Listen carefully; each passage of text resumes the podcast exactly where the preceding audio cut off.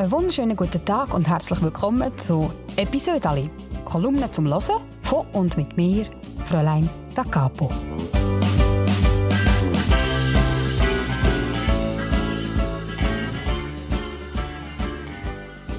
Ich bin seit 2015 Kolumnistin für die Schweizer Familie und das heisst, ich schreibe jede Woche ein Episode Ali.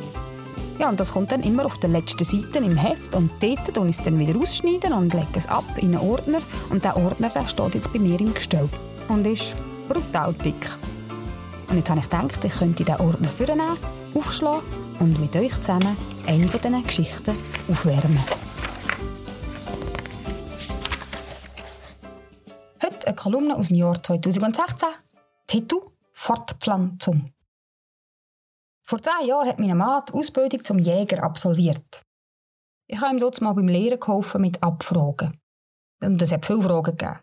Sträucher, Büsche, Bären, nein, Beere, Schädlingsbefall, Bandwürmer und Parasiten, Hege und Pflege, Zusammensetzung von einer Schrotpatrone oder die Anatomie von einer Rehgeiss. Ich habe ganz viel gelernt über die Tiere vom Wald.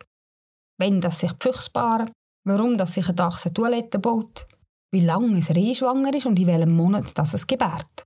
Wobei die Abfrage natürlich in Weidmannssprache erfolgt ist und somit ist das Reh nicht schwanger, sondern beschlagen und es tut auch nicht gebären, nein, es setzt.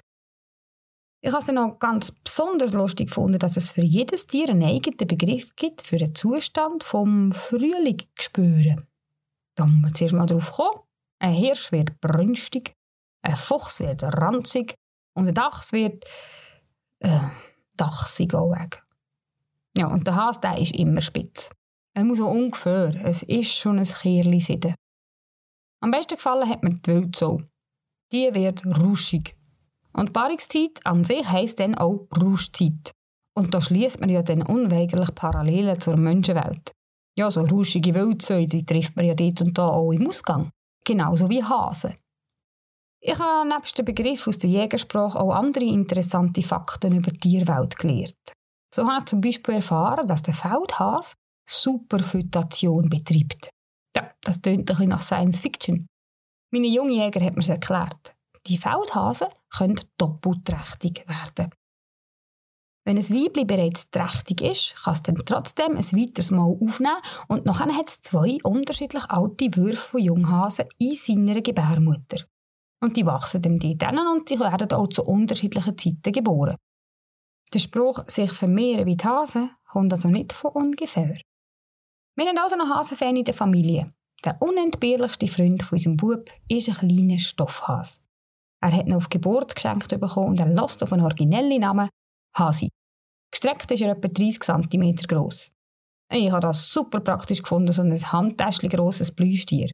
So haben wir den Hasi überall hier mitnehmen nicht so wie bei meinem Schwager. Seine Tochter hatte dort mal einen Lieblingsbär und der war so gross wie ein gut ernährter Erstkommunikant.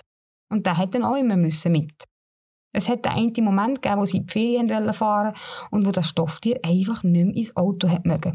Man hat ernsthaft darüber nachgedacht, stattdessen den Brüder daheim zu lassen. Da bin ich froh, haben wir den Hasi. Aber seine Größe hat nicht nur Vorteile. So leicht man ihn mitnehmen kann, so einfach geht er auch verloren. Was haben wir nicht schon den Hase gesucht? Und das hat mich dann auf die Idee gebracht, einen identischen Hase zu besorgen. So als Ersatz, falls das Original mal weg wäre oder endgültig kaputt geht. Weil der Hase der ist inzwischen fast sechs Jahre alt und es gibt keine Not an ihm, der noch nicht geflickt ist. Falls wir also wirklich so einen Hase fänden, müsste man ihn, um den gleichen Zustand herzustellen, zuerst mal 50 km hinter dem Auto herschleifen, über den Feldweg. Bei Regen. Aber so ein Ersatzhase war nie aufzutreiben. Über die Jahre hat man ähnliche gefunden. Und Freunde haben Stoffhäschen mitgebracht, wenn sie zu Besuch sind, weil sie gewusst haben, dass wir einen Hase suchen. Ja, und was soll ich sagen? Wir haben inzwischen eine Überpopulation an Plüschtierhasen. Ja, die haben sich unkontrolliert vermehrt. Stoffhasen-Superphytation. Das war es mit meinem Episode aus dem dicken Ordner. Wenn es euch gefallen hat, dann könnt ihr den Podcast sehr gerne abonnieren und vor allem auch euren Verwandten davon erzählen, damit ihr das nächste Mal alle wieder dabei sind, wenn ich hier alte Geschichten aufwärme. Damit es euch bis zum nächsten Podcast nicht langweilig wird, könnt ihr sehr gerne schauen, was ich so treibe in der Zwischenzeit. Ich bin auf Instagram, ich bin auf Facebook, man kann immer reinschauen, was ich so mache. Oder ihr könnt die aktuellste Kolumne lesen, die findet man nämlich in der Schweizer Familie von dieser Woche. Und jetzt wünsche ich euch einen ganz schönen Tag. Habt's gut und einander gern.